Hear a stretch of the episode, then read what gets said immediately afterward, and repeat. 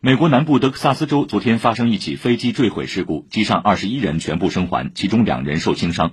据美国联邦航空局发布的消息，一架麦道 MD 八七型飞机从机场起飞后不久撞上一根电线，随后坠毁在一片田野。机上十八名乘客和三名机组人员安全撤离，其中两人受轻伤，他们被送入医院治疗后均已出院。